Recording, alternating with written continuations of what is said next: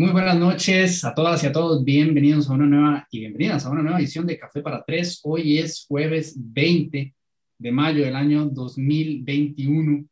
Tenemos este, la grata compañía del doctor eh, Daniel Salas Peraza, ministro de Salud de Costa Rica, quien nos va a estar ayudando una vez más a entender un poquito mejor eh, las dinámicas de la campaña de vacunación y, por supuesto, eh, a repasar un poco este, las últimas novedades en torno a cómo va progresando esta campaña y, por supuesto, las medidas que ha ido tomando el país la idea es abordar tantas consultas como sea posible. Abrimos eh, nuestro correo electrónico para recibirlas. Llegaron más de 170. Entonces, eh, yo voy a tratar de ser súper diligente, básicamente cederle tanto espacio como sea posible al doctor, a quien nuevamente agradecemos su presencia. No estamos hoy en vivo precisamente porque tiene una agenda, este, como podrán imaginar, más que comprometida. Nos dio un espacito ya en horas de la tarde terminando el día y estamos grabando, así que llegaremos a ustedes, llegamos a ustedes desde el pasado. Buenas tardes, doctor, muchas gracias por acompañarnos. No, buenas tardes, mucho, mucho gusto de estar otra vez compartiendo con ustedes en este espacio tan, tan visto.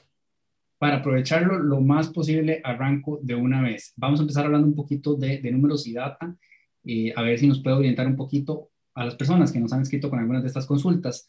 Eh, ¿Se maneja a nivel de, salud o autoridades un estimado de cuántos casos asintomáticos podrían haberse registrado en el país? Sí, en eso hay diferentes, eh, digamos, proyecciones o estimados y se habla que podría perfectamente andar en el, en el rango del 30% de los casos que se van reportando, ¿verdad? Si, si a eso le sumamos la o más bien hacemos una proyección de los casos que pueden ser incluso sintomáticos y que no se captan, los asintomáticos que se captan, que son en realidad una porción más baja de los asintomáticos que ocurren, ¿verdad? En, el, caso de la realidad, pues perfectamente podríamos estar hablando que, eh, ¿verdad? De los, de los registros, si pudiéramos captar todos esos, perfectamente podríamos ya superar el millón de personas que han tenido COVID, ¿verdad? En nuestro país. Por esto también hay que tener mucha cautela, ¿verdad? Porque son estimaciones, son proyecciones. Sabemos que eh, de una persona que ya padeció, que tuvo COVID no, de hace un año, no significa que en este momento, por ejemplo, de no tenga la posibilidad de tener una infección, ¿verdad? De nuevo, una infección de nuevo.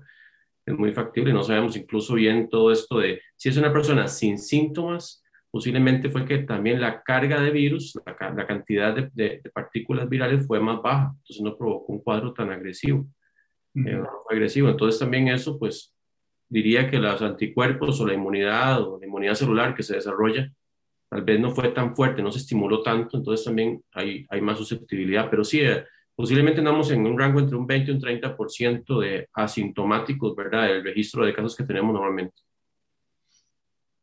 Gracias, doctor. ¿Se manejan datos de cómo ha cambiado el perfil de las personas fallecidas desde el inicio de la pandemia esto porque el promedio de edad en defunciones sigue en 69 años con cuatro meses, por así decirlo, pero las autoridades sanitarias han estado hablando de una mayor afectación en la población joven, sobre todo en meses recientes.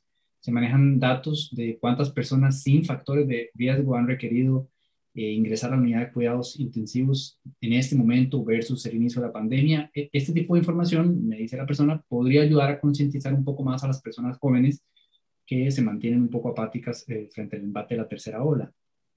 Sí, es, es claro que con la cantidad de fallecidos que tenemos por día, que es bastante alta, ¿verdad? Ya hemos superado la cifra de los 40 fallecidos dos veces.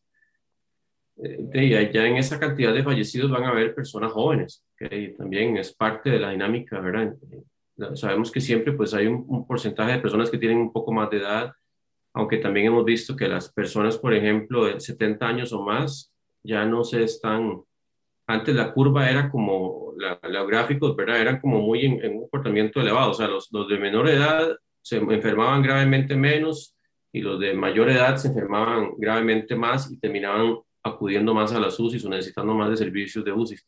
En ese momento la curva más bien es como una campana, ¿verdad? De, de Gauss, porque ya vemos que los de 70 años o más que se han ido vacunando, pues ya no se están enfermando en ese porcentaje gravemente o no están falleciendo tanto. Claro que pues al final siempre hay una propensión de que las personas entre más factores de riesgo, más también riesgo de complicarse. Y recordemos que entre los factores de riesgo generalmente aparecen o se van sumando también con la edad. O sea, puede ser perfectamente una persona que de, de 20 años tenga presión alta, pero Normalmente eh, empezamos a ver la aparición de presión alta y, y, se agrega con diabetes, y se agrega con asma, y se agrega con obesidad, y tenemos una triada, ¿verdad? O cuatro factores de riesgo que generalmente se empiezan a manifestar con más eh, prevalencia, con más frecuencia en edades de mayor rango, ¿verdad? Entonces también eso hay que entenderlo porque pues obviamente entre más factores de riesgo, eh, pues hay más riesgo también de enfermar gravemente. Pero sí hemos visto un efecto positivo eh, con respecto al efecto de vacunación, de, que no haya tanta persona grave dentro de lo que hemos podido ir avanzando en vacunación, especialmente tomando en cuenta que la, esta ola pues ya tiene varias semanas, ¿verdad? Estar eh, golpeando más fuertemente, más aceleradamente. Pero sí, sí se ve un efecto, sí se ve un efecto de la vacunación. Como le digo, ya tener 40 fallecidos, 8 fallecidos, que fue una cifra que registró antier, eh, y pues claro, eh, ahí encontramos personas también de 30 años, de, de 40 años, ¿verdad? De, eh, varias de 30 años. Y pues sí, generalmente tienen algún factor de riesgo, no en todos los casos, hay algunas personas que no se logra detectar ningún factor de riesgo y también fallecen o también entran en una UCI, pero sigue habiendo un comportamiento de que la mayoría tienen algún factor de riesgo, algún factor predisponente de enfermar gravemente. La siguiente es muy particular, doctor. Yo creo que me la hizo llegar una microbióloga. Pregunta específicamente, ¿hay proyectos de investigación o, del ministerio que estén evaluando la cero prevalencia de ACS neutralizantes contra SARS-CoV-2 en la población costarricense? Sí, hemos estado coordinando en, en, una triada de la Caja Costarricense de Seguro Social, el Instituto Charité de Alemania y también el INCIENSA, junto con el Ministerio de Salud, para hacer un, un, estudio de este tipo, pero no solamente de anticuerpos neutralizantes, porque incluso recientemente la FDA, ¿verdad? que es la Agencia de Alimentos y Drogas y Medicamentos de Estados Unidos, y ya eso lo veníamos viendo, ha indicado que los tests de anticuerpos neutralizantes no son la única forma de medir la reacción del sistema inmune ante el virus o la vacuna. Y de hecho que en muchos casos se reporta que alguien tiene una PCR positiva, después se hace la, la prueba de anticuerpos y no desarrolló nunca ningún tipo de anticuerpo. Y eso no significa del todo que no hay inmunidad, porque en esto tenemos también la vía de los anticuerpos neutralizantes, que es eso de las pruebas en, sangre, ¿verdad? Que hace la gente, las pruebas séricas. Pero también está la inmunidad celular, que es la inmunidad mediada por unas células que se llaman linfocitos T, se producen mucho en el, en el timo, pero también se producen en otros órganos, ¿verdad?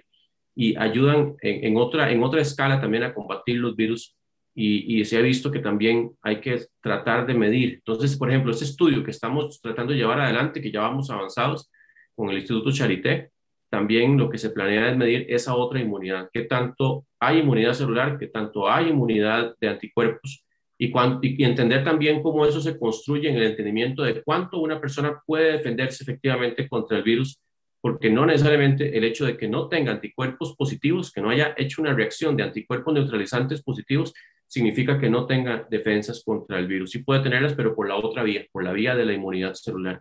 Y ese estudio esperamos eh, eh, ya pues en, junio echarlo a andar. Ya está, como le digo, bastante avanzado y, yo espero que ya podamos en junio eh, empezar a hacerlo, ¿verdad? Y pues obviamente ya hay que afinar algunos asuntos de muestreo, y, y, demás, ¿verdad? De cómo se van a recolectar las muestras y ya están, ya hemos ido avanzando en el protocolo, todavía están afinando algunos puntos. Gracias, doctor. Aprovechando que estamos con un tema un poquito más técnico y antes de pasar propiamente a la situación de la gente que se está vacunando en Estados Unidos, me voy a traer la, la última pregunta de una vez para acá que además es un tema que estaba conversando mucho. Como usted sabe, la semana pasada Repretel eh, publicó un reportaje donde indicaba que el Instituto de Investigaciones Farmacéuticas de la UCR desarrolló pruebas en saliva que tiene kits validados, que se venden en el exterior con un 95% de eficacia y que tenían cuatro meses en ese momento de esperar una respuesta de la caja que eventualmente llegó y digamos la caja manifestó poco interés en estas pruebas. La pregunta que me hacen en concreto es ¿por qué el Ministerio de Salud o la caja ha mostrado tanta reticencia con respecto a las pruebas de saliva de la U y por qué habría la posibilidad de contar con 200.000 pruebas adicionales a la semana. Sí, nosotros eh, nunca le hemos puesto ninguna traba a ninguna prueba. En realidad también hemos seguido, el año pasado empezamos con la PCR, que era la prueba que nos decía la OMS, es, es en realidad la prueba que en este momento demuestra que tiene un perfil adecuado para hacer el diagnóstico de, de la, del cuadro. Luego ya empezamos a, ver que los, las pruebas de antígenos, que son pruebas eh, que también permiten detectar el, virus en su etapa aguda, en su etapa de, reproducción viral, eh, la OMS también empezó a recomendarlas. Y una vez que empezó a recomendarlas, las incorporamos rápidamente. Ahora, dentro de la PCR y las pruebas de antígenos o incluso las pruebas de RT-LAMP, que son unas pruebas ya un poco diferentes, es una, tecnología como isotérmica, pero siempre son de detección molecular, las tres se pueden, se pueden eh, obtener la muestra por hisopado nasofaringio, que es el famoso hisopito, ¿verdad? Que se le mete a la gente por la nariz, eh, por una extracción nasal que sería efectuada por el mismo paciente, ¿verdad? Tratando de que salga justamente la mucosidad y también por saliva. Sin embargo, eh, lo que se ha visto ¿verdad? preliminarmente es que el asunto de que salga por saliva, el, virus se concentra más en, la parte de la garganta y cuando empieza la garganta, termina la, nariz o donde está la nariz, ver atrás, hacia, hacia atrás, y empieza la garganta, la nasofaringe, ahí donde se concentra con más fuerza. Entonces también hay algunas limitantes del uso de las pruebas de saliva. Parece que la capacidad de detectar verdaderos positivos disminuye, disminuye, ya no es la misma que se obtiene cuando se mete el hisopo. Hay diferentes perfiles de pruebas. Yo lo que les he dicho y hemos tomado esa decisión en los, en los lineamientos que tenemos aprobados en el Ministerio de Salud es que una prueba que va a obtener a través de la saliva este, para procesar en RT-LAMP o en antígeno o en PCR, mientras tenga toda la documentación, claridad de cómo es que se tiene que obtener, cómo es que es ese proceso de obtención de saliva, cuál es la, la capacidad real de esa prueba de detectar los casos que son verdaderamente casos eh, y también de detectar los que no son. Eso es importantísimo tenerlo claro, porque no, por el hecho de sacrificar y tener saliva y empezar a, detectar muchísimo menos cantidad, ¿verdad? O, tener muchos falsos negativos, que serían personas que sí tienen el virus, pero son negativos porque no se logró obtener adecuadamente la muestra. Eso es un asunto muy delicado.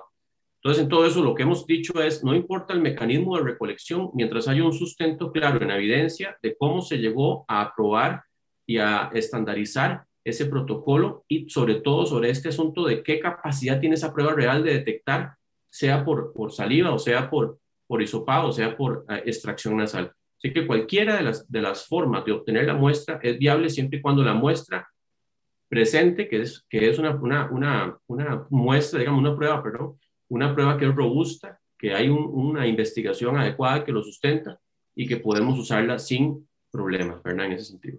Pero no es que se ha puesto ninguna reticencia. O sea, usted lo ve en, en los lineamientos, incluso ya está eso aprobado para que sea de esa forma.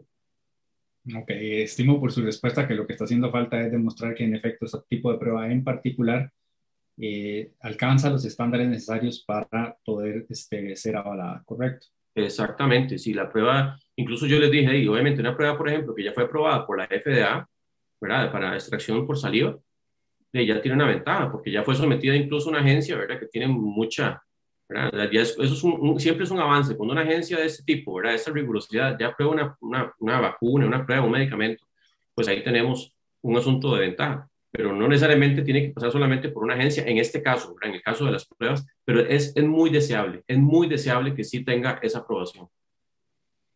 De acuerdo. Eh, hablando de la FDA, Estados Unidos, acá hay eh, tres preguntas muy concretas que la gente está haciendo.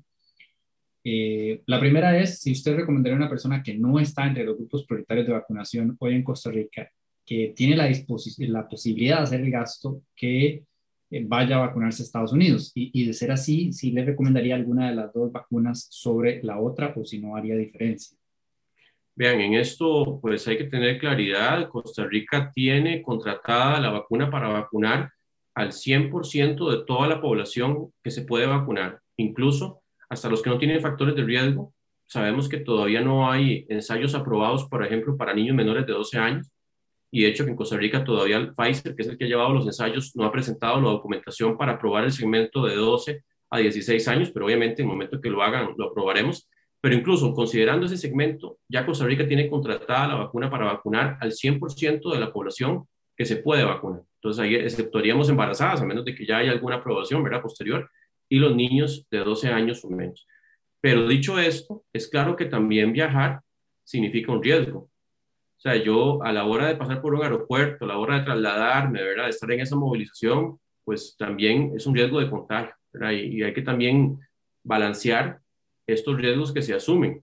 No estoy diciendo que toda la gente que se vaya a vacunar al exterior se va a infectar, pero es un riesgo latente y que obviamente en un aeropuerto pasa mucha gente, ¿verdad? Y que puede tener perfectamente el cuadro de forma asintomática en diferentes lugares o en el mismo lugar donde se va a vacunar la persona. Eh, y con respecto a, a, la vacuna, nosotros pues sabemos que en Estados Unidos se ha estado aplicando sobre todo Pfizer, Moderna, que son vacunas que tienen un esquema de dos dosis, ¿verdad? Con una separación de varias semanas entre ellas. Y también se aplica eh, la de Johnson Johnson, que es una vacuna que es de una sola dosis. Eh, pues es claro que eso dependerá de las posibilidades de cada persona, ¿verdad? De, si pueden retomar el, viaje, ¿verdad? Y entonces se podrían aplicar la de Moderna o la de Pfizer. Si, si fuera que solo tienen para uno, pues sería buscar entonces la posibilidad de la Johnson y Johnson. Lo que pasa es que también en esto, eh, nosotros incluso hemos dicho, bueno, si regresan a Costa Rica, se aplicaron la primera, ¿qué posibilidades hay de que se le aplique aquí la segunda? Es un tema que ahorita justamente está siendo analizado. Nosotros habíamos aprobado inicialmente desde la Comisión de Vacunas que para poder estar más tranquilos y más seguros de que la persona verdaderamente se aplicó la vacuna en Estados Unidos, porque eso es un tema que está en discusión mundial, cómo comprobar con un carnet que es firmado por, ¿verdad? con el lapicero y que perfectamente cualquiera puede imprimir en una impresora, saber si es o no un documento real. Entonces se pidió que fuera un documento apostillado, o sea, ya, eh, digamos, autenticado por la Cancillería correspondiente en el país donde la persona va. Sin embargo, hemos estado viendo, ¿verdad?, que parece que este, este es, un, es un asunto, ¿verdad?, que es un poco complejo, que lleva sus días, que no todo el mundo pues, puede iniciar el trámite. Entonces, está eh, en este momento discutiéndose cuál puede ser el mejor mecanismo para poder validar, siempre y cuando la persona esté dentro del grupo de, vacunación que se está aplicando en el país y en los rangos de edad. Porque de ahí tampoco se vale brincarse la fila, ¿verdad? Y entonces yo me fui, me apliqué la vacuna y soy una persona de 20 años sin ningún factor de riesgo, entonces regreso aquí, quiero la segunda dosis y resulta que no estamos vacunando a esas, a esas personas, ¿verdad? Entonces también es una forma de, de brincarse toda la fila y por eso es que también la comisión ha dicho, mientras siempre y cuando coincida con el grupo que, o los grupos que se están vacunando, así se puede eh, aplicar, ¿verdad? O no eh, la segunda dosis y pues cumpliendo con los requisitos que se han puesto. Como le digo, estamos valorando a ver qué otro mecanismo, qué forma se podría usar para eventualmente evitar el apostillamiento que sabemos que sigue siendo un trámite complejo. De acuerdo, esa fue una, de las preguntas que más recibí bueno, le agradezco por haberla contestado eh, de antemano. En efecto, hace pocas horas se anunció que, que precisamente la, la, comisión está revisando la posibilidad de este, revisar ¿verdad? ese requisito por, por razones más que claras. Eh, doctor, también me preguntaron, ya para cerrar el apartado de, vacunación en Estados Unidos, si ha habido, existe interés de parte del Ministerio de Salud de tomar en cuenta las estadísticas de, este, de esta población eh, y si se lleva algún tipo de registro, si eso es viable, si eso es posible, si se está haciendo y si sería prudente hacerlo contemplando, digamos, que, pues, que fuese una cantidad de gente tan, digamos, eh, robusta, notable, que de alguna manera ayudara a empujar eh, la campaña de vacunación nacional. Sí, correcto. Eso es algo que yo creo que no podemos subestimar. Sabemos que la gran mayoría de la población no tiene acceso a ir a vacunarse al exterior. Eso lo tenemos súper claro, ¿verdad? Es un porcentaje en realidad reducido, aunque no podemos tampoco decir que es despreciable para nada dentro de lo que podría considerarse en la estrategia de vacunación y el avance hacia la inmunidad de rebaño.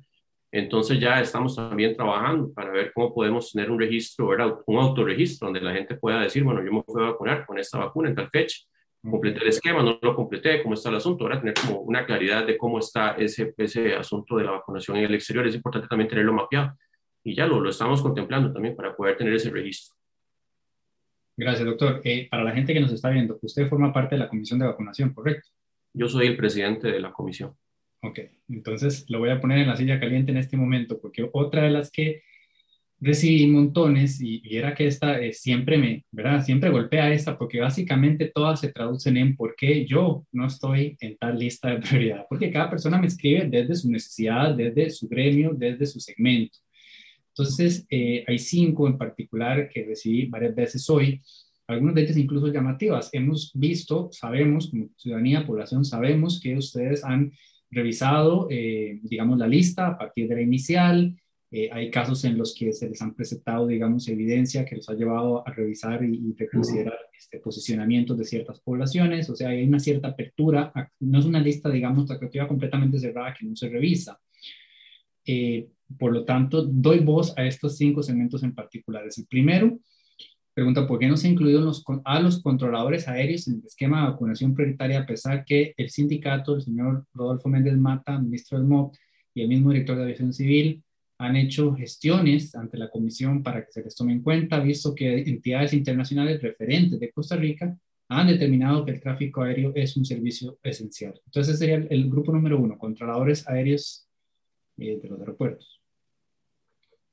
Sí, vean, con esto la, la, comisión pues definió cinco grupos basados en criterios principalmente de dar sostenibilidad en primera instancia a la atención de primera línea a la pandemia. Luego, para reducir morbilidad y sobre todo morbilidad grave, o sea, los que enferman gravemente y los que terminan eventualmente falleciendo. Entonces, en ese grupo se meten justamente de acuerdo a la curva estadística que se ha visto, los de mayor edad. Y por eso es que en el grupo 2 se puso 58 años y más, ¿verdad? Porque esos son los que ah, históricamente y se ha visto a nivel incluso mundial son más susceptibles de morir. Entonces, es una protección más directa. Luego, de ese grupo le siguen justamente los que tienen factores de riesgo, que van desde 18 años, ¿verdad? Hasta, bueno, en este caso ya 16 años, porque ya está, se está aprobado ese grupo, hasta los 58 años no cumplidos que tengan un factor de riesgo más, que tengan asma, que tengan presión alta, que tengan diabetes mellitus, que tengan obesidad grado 3, que tengan eh, enfermedad renal crónica, que tengan algún tipo de padecimiento eh, que los lleve a una inmunosupresión, ¿verdad? Hay muchos, muchas, ¿verdad? Factores que ya están considerados estadísticamente que son los que llevan a que una persona se enferme más gravemente. Después de esto, entonces vamos con el grupo 4. El grupo 4, lo que se ha considerado ahí son que son servicios de muy alta sensibilidad para la sociedad y especialmente, por ejemplo, desde el punto de vista de salud pública, ahí está la recolección de residuos, ahí está la provisión de agua, el AIA y también lo que es el alcantarillado. Sabemos que si estas cosas fallan, ocurren, ¿verdad? Problemas a nivel poblacional muy fuertes, ¿verdad? De recolección de residuos y mantenimiento de la provisión de agua y también incluso, por ejemplo, los funcionarios del PANI que van y atienden las denuncias, que van al campo, que hay un chiquito agredido, que hay un chiquito que se trató, ¿verdad?, de, eventualmente de autoeliminar o lo que sea, van y hacen intervención en campo. Son cosas muy, muy importantes. Obviamente los funcionarios del 911, que, ¿verdad?, que pues no sé, que también no tienen contacto directo, pero su funcionamiento sigue siendo muy importante. En esto también hay que entender que un controlador aéreo, cualquier otro grupo, ¿verdad? Que quiera, porque le, aseguro que tenemos posiblemente 40 solicitudes de inclusión de diferentes grupos o más, pueden ser más. En ese momento, entre las oficiales y las no oficiales, podemos pasar las 40 solicitudes, pero que la persona, cualquiera que sea su condición laboral o de grupo, ¿verdad? De, de filiación, ya puede haber estado contemplado incluso desde el grupo 2 o en el grupo 3 porque recordemos que en Costa Rica las encuestas que se han hecho recientemente indican que en nuestro país cerca del 50% de los adultos mayores de 18 años, de 18 años o más, tienen presión arterial alta. Y ya ese es un factor que está metido dentro del grupo 3. Hay una altísima prevalencia, tal vez no hay un estudio claro, pero sí sabemos que hay una altísima prevalencia, por ejemplo, de padecimientos asmáticos, ¿verdad? Asma, y que también está metido en el grupo 3 la obesidad, que sabemos que en nuestro país ya ronda, ¿verdad? Entre lo que es sobrepeso y obesidad, puede estar perfectamente en un 30 y resto por ciento, 40 por ciento más de la población, ¿verdad? Y que posiblemente a nivel de obesidad, grado 3 y mórbida, pues el porcentaje es menor, pero sigue siendo un, un asunto prevalente. Entonces, cuando empezamos a sumar eso, resulta que la gente no está tan excluida. Es que tal vez como grupo no, no están, ¿verdad? Del todo priorizados, pero sí dentro de su posibilidad de tener un factor de riesgo y tomando en cuenta que son los que verdaderamente tienen más riesgo de enfermar gravemente. Los que no tienen factor de riesgo, no es que no puedan enfermar gravemente, pero la probabilidad es muchísimo menor. Entonces, dentro de todo este esquema de tratar de salvaguardar la primera línea de atención a la pandemia, salvar vidas de las personas que son más susceptibles por sus factores de riesgo de morir o de enfermar gravemente y de dar continuidad a servicios muy esenciales, pues claro que al final se han tomado ciertas previsiones para hacer una priorización en estos grupos. Pero insisto en que no significa que están del todo excluidos, porque ya dijimos, tenemos eventualmente la vacuna durante el 2021 para vacunar a toda la población, con o sin factores de riesgo, con 16 años o con eh, ciento y resto de años. O sea, todos están contemplados.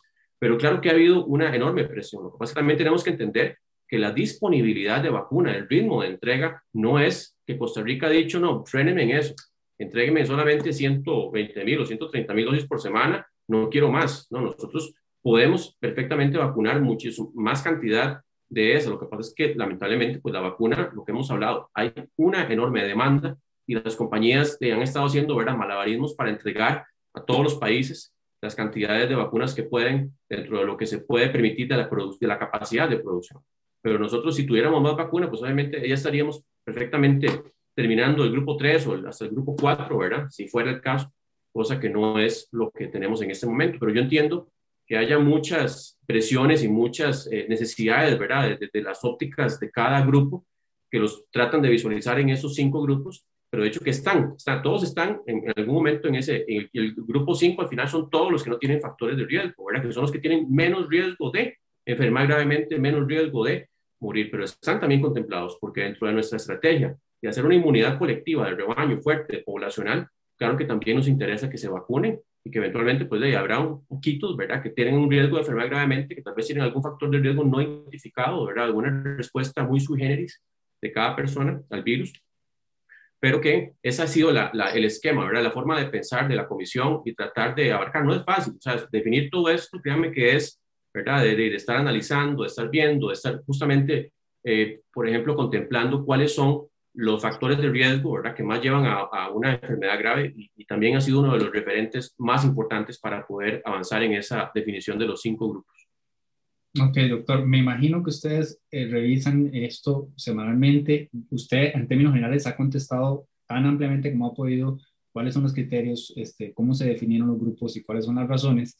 Y yo comprendo, de verdad que lo comprendo, porque si yo recibo decenas, no quiero imaginarme ustedes, de, digamos, de reclamos, pero en particular, este, casos que tenía aquí en esta lista de cinco preguntas, que no, no se las voy a hacer todas, porque básicamente todas son la misma que la primera, solo que cambiando el grupo. Pero bueno, este, recibí muchos de médicos internos que dicen que ellos no son estudiantes de medicina, que los estudiantes de medicina están en el grupo 5, digamos, como dentro del grupo 5, prioridad sobre los que no tenemos, tenemos la suerte de no tener condiciones de riesgo, digamos, pero ellos, ellos dicen que los médicos internos están trabajando completamente este, en el hospital a tiempo completo, como que fueran parte de la primera línea y que debieron ser contemplados en el grupo número uno. Lo mismo me dicen los médicos veterinarios, que la Ley General de Salud a ellos los tiene como trabajadores de la salud y que no han sido contemplados en el grupo uno y que han presentado sus reclamos a la Comisión de Vacunación y no han recibido respuesta positiva. Y también funcionarios del INAMO me escribieron a decirme que por qué el PAN y sí y ellos no. Y finalmente también me escribieron los agricultores a decirme que su trabajo es esencial.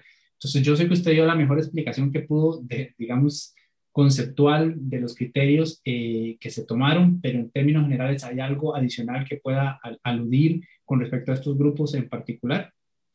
Sí, yo lo que también hemos valorado es, eh, en el caso de los estudiantes, recordemos que no solamente son estudiantes de medicina, ¿verdad? Los que pasan por hospitales o por centros hospitalarios, son muchísimos más, ¿verdad? Eh, terapistas respiratorios, enfermeras, microbiólogos, farmacéuticos, hay, hay una amplísima gama y, recordemos también que ellos eh, generalmente son personas jóvenes, no es que no haya personas de más edad, pero son personas jóvenes. Si son de más edad, ya eventualmente incluso ya estarían entrando en los otros grupos para vacunarse. Pero por lo general son personas más jóvenes que no tienen factores de riesgo, ¿verdad? O algunos podrán tenerlos, pero entonces también entrarán justamente en grupos antes de ellos, ¿verdad? Para que se vacunen antes.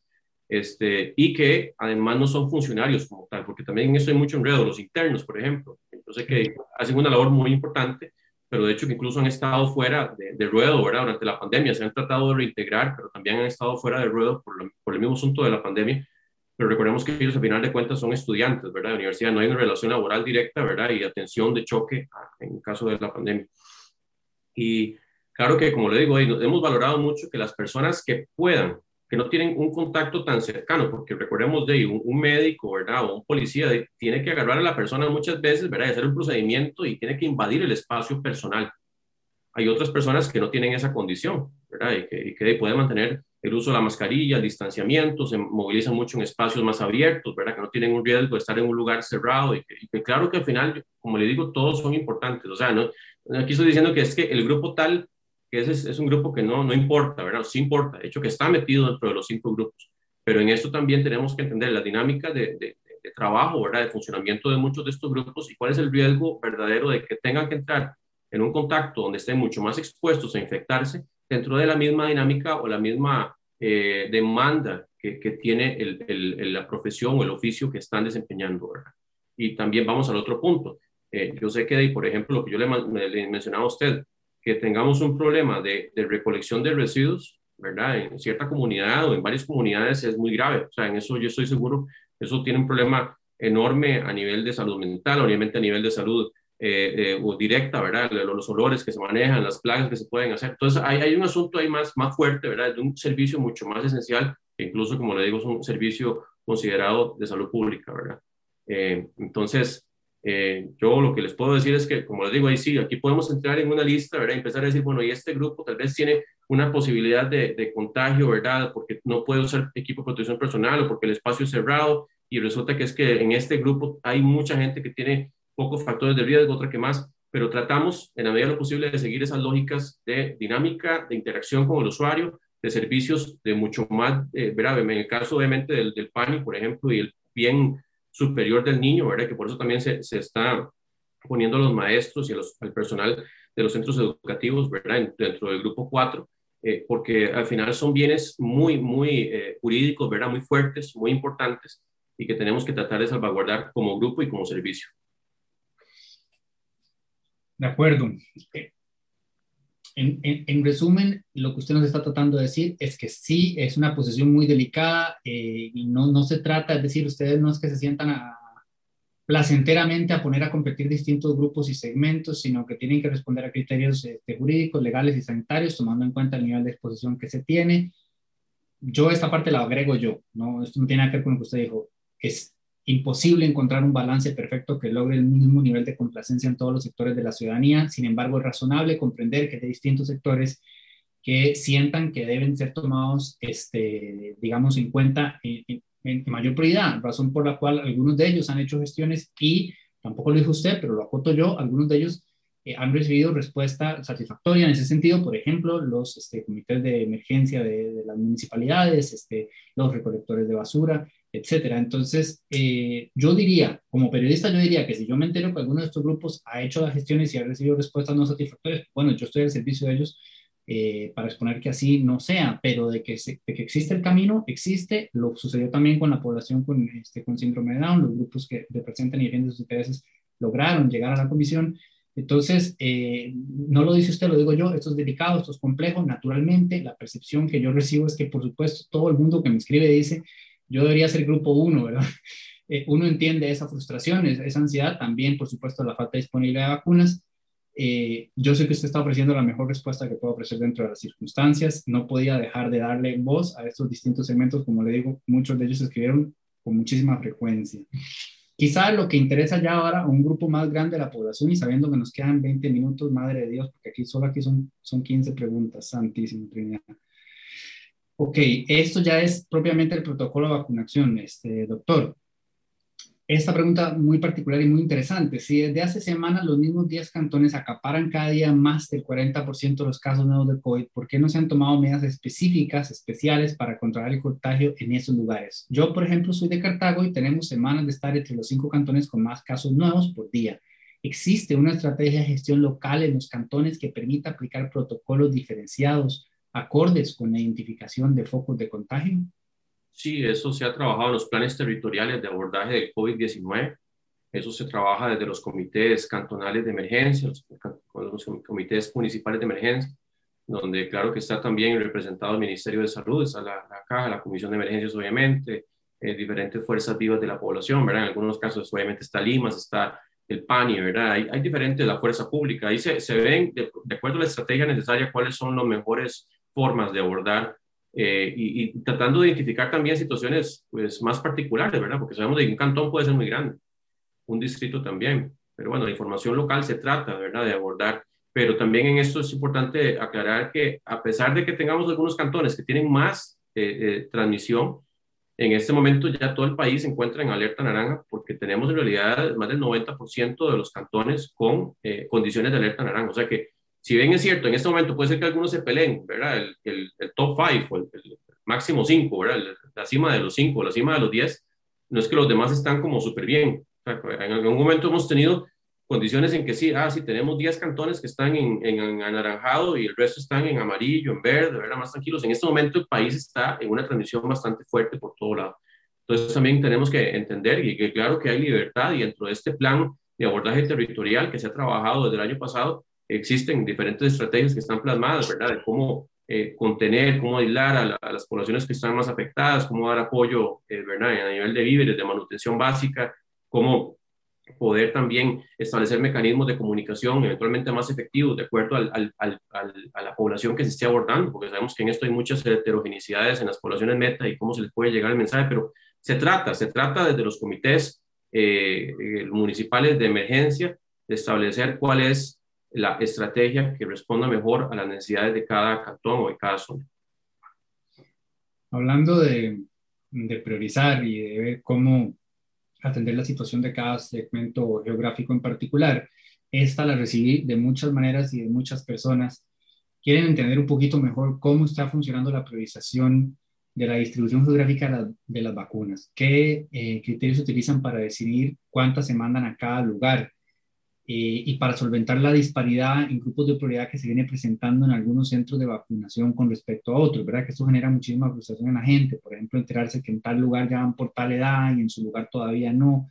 ¿Cuáles criterios utilizan para definir cuántas vacunas envían a cada lugar y qué medidas se están tomando para ayudar, digamos, como quien dice, a nivelar la cancha? Sí, vean, la nivelación absoluta no va a existir, eso lo adelantamos desde antes de que empezáramos con la vacunación. Ya dijimos, es, es imposible como ir al mismo ritmo todo el país porque hay muchas condiciones diferentes, especialmente cuando hablamos de densidades poblacionales. Eh, por ejemplo, jamás es, es, lo mismo hablar de, qué sé yo, eh, eh, de San Carlos, por ejemplo, que creo que tiene 18 mil personas en total, todo, toda la población, versus, por ejemplo, un cantón como Tibás, que tiene 16.500 adultos mayores. ¿verdad? Entonces, eh, claro que al final de los cantones que tienen menor densidad poblacional, que si bien es cierto, no diría, bueno, la prestación de servicios debería ir proporcionalmente a la cantidad de población que hay. Sí, claro, pero para ya asumir un ritmo de vacunación frecuente dentro de la disponibilidad también, que recordemos que no es que podemos decirle a un cantón que tiene una altísima densidad poblacional, voy a mandarle 4.000 vacunas al día para que vacune rápidamente. Primero, no hay personal suficiente, a pesar de que se han tomado estrategias de reforzar con personal, ¿verdad? Pero también esto tiene una capacidad limitada, no es que tenemos una capacidad limitada. Y sobre todo esto, de que al final yo no puedo concentrar de toda la vacuna, ¿verdad? En ese cantón o en esos dos cantones, porque también tengo que hacer que el, el, resto del país vaya avanzando. Entonces, en eso, pues también de la Caja Costarricense, que es la encargada en realidad de la parte logística, nosotros desde la Comisión de Vacunas, el Ministerio, pues le damos seguimiento, pero la, logística, la distribución, toda esa parte es de la Caja Costarricense de Seguro Social.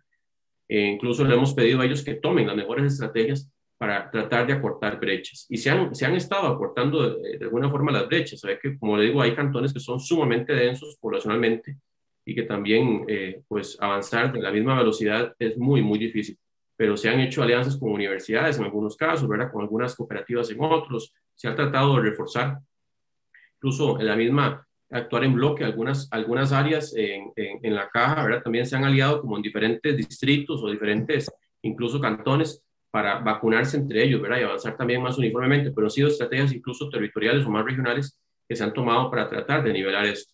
Pero eso sí, yo creo que, que, esto provoca mucha indignación para los que van más retrasados, ¿verdad? Y que dicen, pero ¿cómo es posible que yo ya veo que hay gente que ya con 58 años y aquí van por 63, ¿verdad? ¿Y, y qué pasa? ¿Por qué es que no avanzan?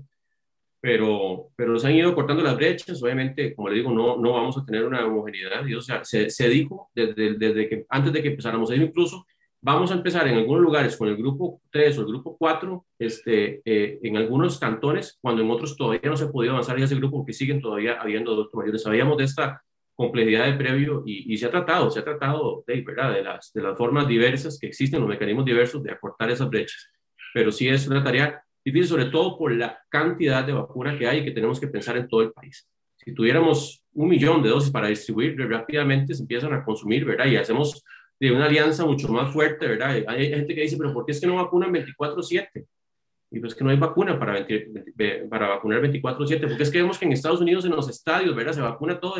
Aquí no tenemos suficiente vacuna por semana para poder hacer estrategias tan, tan masificadas, tan fuertes, ¿verdad? Es claro que al final la vacuna ha estado llegando con más eh, fuerza, ¿verdad? Como en más cantidades en estas últimas semanas, en estos últimos meses. Y, de hecho que esa es la, esperanza, ¿verdad? Que incluso ya a partir de julio va a haber una aceleración un poco mayor. En el caso de las de Pfizer, estamos esperando que ya empiecen a llegar las de AstraZeneca, ¿verdad? Que también nos pueden ayudar a, acelerar.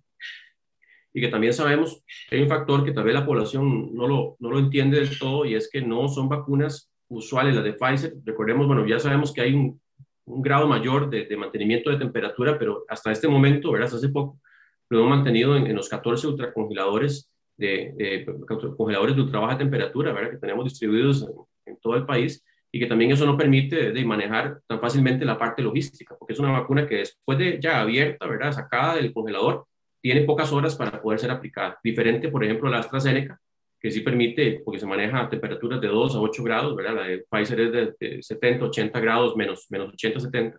Pero entonces eso también hace, hace que no tengamos toda esa, eh, ¿cómo le digo?, flexibilidad para poder hacer todas las estrategias que uno quisiera, incluso para tener más eh, capacidad logística de distribución y de vacunación, ¿verdad? Como uno quisiera. Pero todo eso juega, todo eso al final entra y es un asunto complejo y, y claro que yo quisiera decirle, vamos a avanzar de ahora en adelante homogéneo, pero justamente por eso, porque el país es diferente, porque las densidades poblacionales son diferentes, porque los accesos son diferentes, porque las condiciones de temperatura son diferentes. No es tan fácil avanzar de esa forma pareja. Porque las condiciones de las clínicas también son diferentes, agregaría yo, o estoy equivocado. También, como le digo, hay, hay, hay este personal, ¿verdad? Recurso humano, que si usted tiene, qué sé yo, tres ATAPs y cinco enfermeras de, para una población de 2.000 personas, ¿verdad? Vacunar en un grupo poblacional, y pues eso en, perfectamente en, en una semana y media, ¿verdad? Dos semanas se podría eventualmente sacar, ¿sí? Sí, dependiendo de la cantidad de vacuna, como le digo, pero si, si hablamos de que llegan 600 dosis, por ejemplo, ese lugar, y son 2.000, ¿verdad? En el grupo 2, se vacunó rapidísimo, en cuestión de tres semanas, dos semanas ya se vacunó el, el 100%. Pero en otros lugares que tienen esa cantidad tan grande, no es que yo puedo como hacer así y aumentar inmediatamente, ¿verdad? La cantidad de, si tengo 10 ATAPs, entonces voy a tener 30 y voy a tener 40 y voy a tener igual lo que, lo que yo explicaba de la vacuna es que estamos tratando de hacer lo más que podemos con una cantidad en realidad pues reducida de vacunar, una cantidad finita, poquita, que tenemos que pensar también de cómo avanzar en todo el país. Entonces en esto, créanme que también el, el principal eh, factor limitante de poder avanzar más rápidamente es siempre la disponibilidad de vacuna. Y en eso ya lo hemos dicho y lamentablemente el, la acaparación, y lo hemos visto incluso por esto que usted me preguntaba antes, gente que incluso se va a vacunar fuera del país, porque resulta que hay países que compraron tres veces, cinco veces la población de ellos en vacuna, ¿verdad? Y, y, y tienen vacuna, como decimos acá, para tirar para arriba. Eso no lo tenemos acá. Entonces también tenemos que entender de que eso es, es difícil, ¿verdad? De manejar con tan poca vacuna para eh, 5 millones y resto de, de, de, personas. Bueno, en el caso de nosotros que se pueden vacunar eh, como 4 millones eh, 500 mil personas, ¿verdad? Exceptuando los niños y las embarazadas, que todavía no hay estudios este, y el ritmo que tenemos. Doctor, perdón, perdón que lo interrumpe, pero es que me matan porque fueron como siete mujeres las que me escribieron. Que dicen que ya hay algunos países donde ya están vacunando a las mujeres embarazadas y Costa Rica tiene nueva información en el sentido, que están muy ansiosos, que están esperando si está la comisión evaluando constantemente eh, tomarlas en cuenta. Vean, en lactancia sí, hay ensayos que dicen que se puede dar. En, embarazo todavía está Pfizer haciendo su ensayo para poder tener información ya oficial y de primera mano si lo están haciendo en otros países, es un riesgo que le están corriendo de que eventualmente puedan haber efectos sobre el, el niño, ¿verdad? O la niña que van a hacer. Y eso hasta que no tengamos los, los ensayos, ¿verdad? Correctamente desarrollados, podemos tener más tranquilidad de que podemos vacunar a esas personas. O sea, no estoy diciendo en este momento, posiblemente si esos ensayos se, ya se, ¿verdad? terminan y todo, yo creo que, que lo que vamos a tener es que sí es posible vacunar a mujeres embarazadas, pero por el momento no hay evidencia y es un riesgo muy elevado, sobre todo por la fragilidad y lo que significa, ¿verdad? Un bebé en formación, lo que eso podría eh, significar para, para, la familia, ¿verdad? Para la madre. Otro tema que usted acaba de aludir, aprovechando, eh, AstraZeneca, el presidente de la Comisión Nacional de Emergencia había dicho que esperaban, ¿verdad?, empezar a recibir esos envíos para finales de abril, inclusive principios de mayo. Estamos terminando mayo, no han llegado, claramente ha habido un atraso. Eh, yo sé que la comunicación con los distintos laboratorios es compleja, porque al punto de que, digamos, de Pfizer nos enteramos cuántas vienen eh, el mismo día, sé que eso dificulta la programación, sé que eso no da mucho rango de planificar, porque hay gente que quisiera saber, bueno, yo soy grupo 5, ¿cuándo me toca? Hay muchas variantes, puede ser que Pfizer empieza a enviar más como lo está haciendo, pueden llegar las de COVAX que responden a un algoritmo que tampoco se controla y pueden haber situaciones como las de AstraZeneca que se esperaban para hace un ratito y no terminan de llegar. Pero hay noticias en ese sentido, eh, se sabe de alguna fecha en la que sí se podría esperar las de AstraZeneca porque vendrían a dar un empujón importante o todavía estamos en penuria.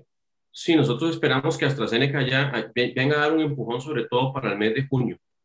Eh, no, no, no, no podría como en este momento precisar, ¿verdad? O decir las cantidades o la fecha exacta, pero sí, lo que ya hemos eh, previsto es que en, en esto, estas dosis que se vayan a entregar vaya a servir para aumentar o acelerar la vacunación en, en el caso de los grupos que estén, obviamente, vacunándose en junio.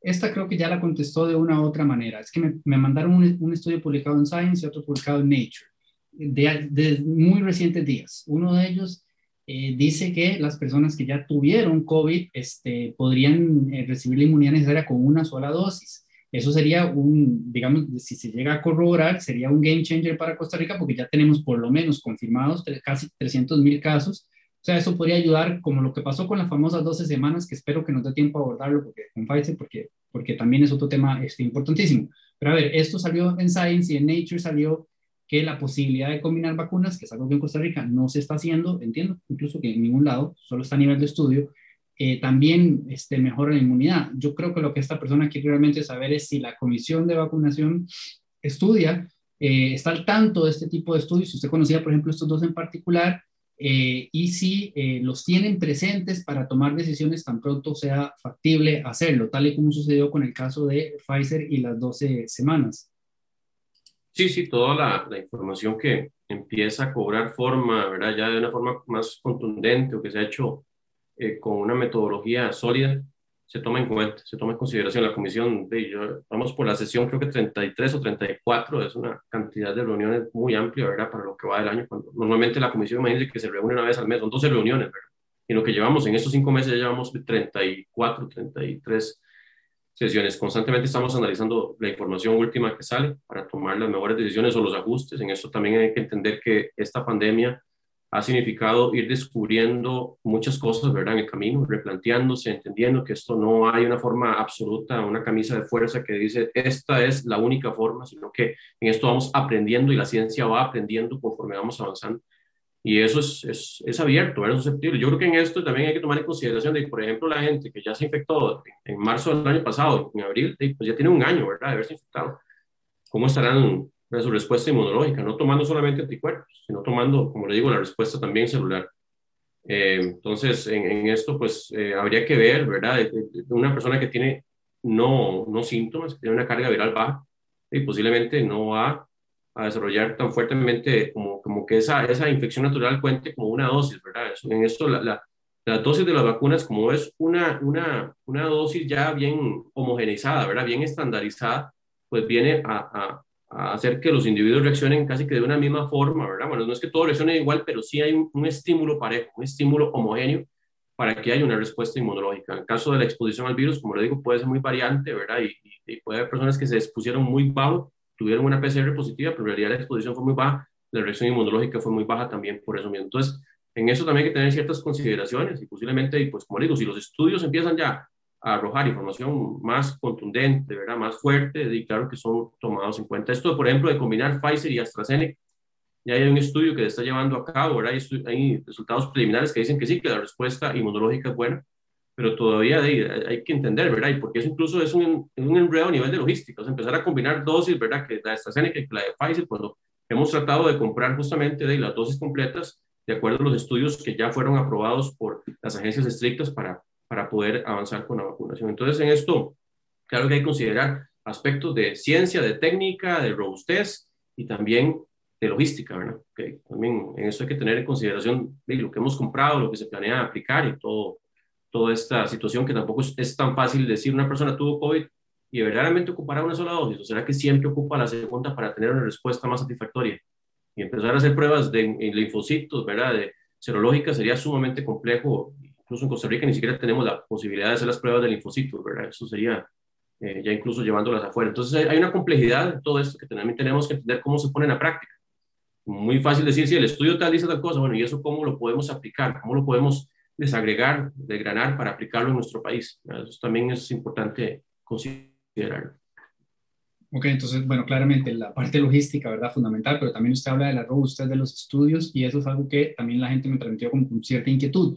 Eh, si usted, titular jerarca del Ministerio de Salud, puede decirnos que confía plenamente en la robustez de los estudios que determinaron eh, este nuevo rango de distancia entre vacuna 1 y 2 de Pfizer, porque, eh, como acaba usted de explicarlo, la comisión está constantemente reuniéndose, eh, evaluando distinta información, evidentemente tomando en cuenta este, de los protocolos de las agencias estrictas, digamos, como referentes más universales y más consolidados para la toma de decisiones. Pero en este caso en particular, esta es una decisión que además se espera, y quizá usted nos ayude a ampliar en eso, eh, facilite el, alcance de las metas, ¿verdad?, de, la campaña de vacunación, porque ahora van a tener 12, 12 semanas de espacio para ir aplicando primeras este, dosis, pero usted sí tiene plena confianza, es decir, si existe suficiente robustez detrás de sus estudios que se hicieron, me parece que fue en Inglaterra, para tomar esta decisión en particular de Pfizer distanciar las 12 semanas. Sí, el, en realidad, bueno, el estudio este es bastante, eh, digamos, reciente, ¿verdad? Es claro que es reciente, pero también tiene está bien hecho, es un estudio bien, bien efectuado. Lo que también tenemos que entender acá, ya incluso la OMS había dicho desde antes que podíamos espaciar, tal vez no las 12 semanas, pero sí este, muchas semanas más eh, la, aplicación de la vacuna, ¿verdad? Sobre todo en situaciones de, de, de, epidemiológicas un poco más complejas, ¿verdad? Donde hay una elevación de casos. También entendemos que al final este, este distanciamiento de las 12 semanas lo que permite también es provocar una respuesta inmunológica mucho más, eh, o sea, que, lo que se prevé, en realidad todavía seguimos haciendo el seguimiento de los cortes de las personas vacunadas, desde incluso los estudios de fase 3, a ver hasta cuándo llega la cuerda de inmunidad, ¿verdad? Y cuándo podemos decir que la persona ya ocuparía un, ocuparía un refuerzo eventualmente de una vacuna. Pero lo que se ha visto con esta estrategia, que es algo muy, muy favorecedor, es que permitiría justamente prolongar la respuesta inmunológica. También hay muchos estudios ya que demuestran que con solo una dosis de vacuna en realidad incluso se pueden alcanzar inmunidades superiores a las reportadas inicialmente en los estudios de fase 3, tanto de Pfizer como de AstraZeneca. Ya hay varios estudios en diferentes latitudes que nos dicen que pueden haber perfectamente respuestas de mayor al 80% de efectividad eh, o eficacia vacunal con solo una dosis. Entonces yo creo que todo esto al final se toma en consideración, porque también ya con solo una dosis ya hay una respuesta importante y que también hay varios estudios que nos dicen es fuerte, o sea, con Pfizer podemos estar por encima del 80% en un en un porcentaje importante de la población. Entonces, todo eso final, y se considera obviamente la situación epidemiológica, la situación de provisión de vacuna, ¿verdad? Que estamos teniendo, que no, es la ideal que nosotros quisiéramos, pero es la, real la que tenemos. Entonces, todo eso al final se conjuga para tomar una decisión de este, de este tipo. Gracias, doctor. Se nos fue la hora, así que le hago solo dos consultas más. Obviamente me quedaron muchísimas por fuera. Eh, me disculpo con, con, toda la gente que me escribió. Tratamos de abarcar tanto como fue posible, eh, pero estas dos también las recibí muchísimo. Eh, qué estrategias va a abordar el gobierno eh, ante la población que por distintas razones este, niega a vacunarse. Y esta clave también, qué sucede con las dosis sobrantes cuando no se pueden aplicar porque la persona no se presenta, cuál es el protocolo, se contemplan personas de otros grupos que no están siendo vacunados, cómo se avisa, hay planes integrales de contingencia. No, eh, para vacunar a las personas que no quieren hacerlo y pues en eso también hay que hablar, Costa Rica tiene, por dicha, una cultura muy proclive hacia la vacunación. Nosotros, imagínense que fuimos de los primeros en, en Latinoamérica que logró erradicar la eliminación del síndrome de rubiola congénita y fue gracias justamente a una campaña de vacunación en donde se vacunó el 98% de toda la población que eran mayores de 18 años, ¿verdad? Con, con un refuerzo. Eh, Costa Rica también fue de los primeros en, los países en, en, eliminar viruela, ¿verdad? En su momento. Eh, avanzamos muy rápidamente con la, eliminación de la transmisión de polio. Este, eh, ahora con el papiloma humano, la vacuna, en algún momento se hablaba por todos los tabúes y todo que iba a ser una vacunación de un 40%, un 30%, resulta que superamos el 90%, ¿verdad? Mucho más. Entonces, en realidad, Costa Rica tiene una cultura fuerte hacia la vacunación. Yo sé que en este momento hay muchas eventuales dudas, hay teorías de conspiración y que estas vacunas que son nuevas y todo lo son, son vacunas seguras, son vacunas que han seguido toda la rigurosidad científica. Claro que siempre va a haber un porcentaje de rechazo, eso es imposible, ¿verdad? Eh, decir que va a haber un 100% de gente aceptando. De hecho, que ya vemos que hay un porcentaje de rechazo. Pero poner esto de forma obligatoria es muy complejo, porque incluso lo que yo hablaba de llevarlo a la práctica es, es imagínense todas las posibles denuncias. De, no estoy diciendo que con solo 10.000 personas que no se quieran vacunar, ¿cómo, ¿cómo usted operativiza eso? ¿verdad? Que hay que hacer la denuncia con la policía, que cuál es el mecanismo, que hay que llevarlo para que se vacune obligatoriamente. No, eso es más complejo, más complejo a nivel operativo.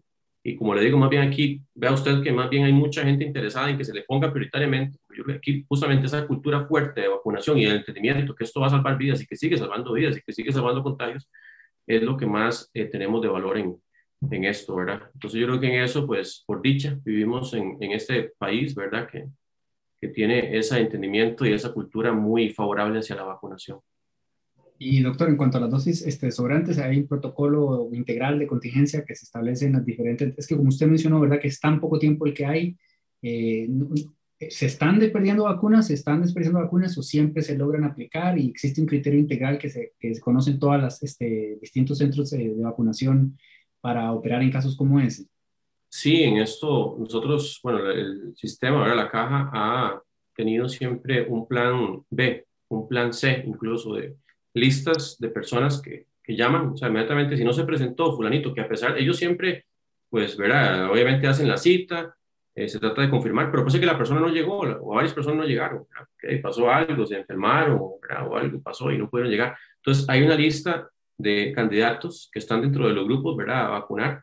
Entonces, eh, rápidamente se llaman. Y como aquí la gente está muy ávida, la mayoría de la gente está muy ávida de que lo llamen, ¿verdad? Hay hasta unos memes ahí, ¿verdad? Que sale creo que Morgan Freeman y que dice, ¡ay, ese es que me están llamando! ¿ah? Porque la gente está esperando la llamada.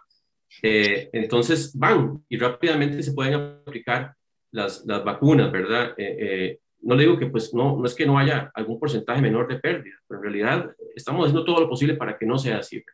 siempre Creo que en esto, por dicha, hay buena previsión, buen trabajo de coordinación de las, de las áreas, ¿verdad? Y que tienen esas, esas listas también, ¿verdad? De, de personas que pueden ser llamadas inmediatamente para que acudan a vacunarse.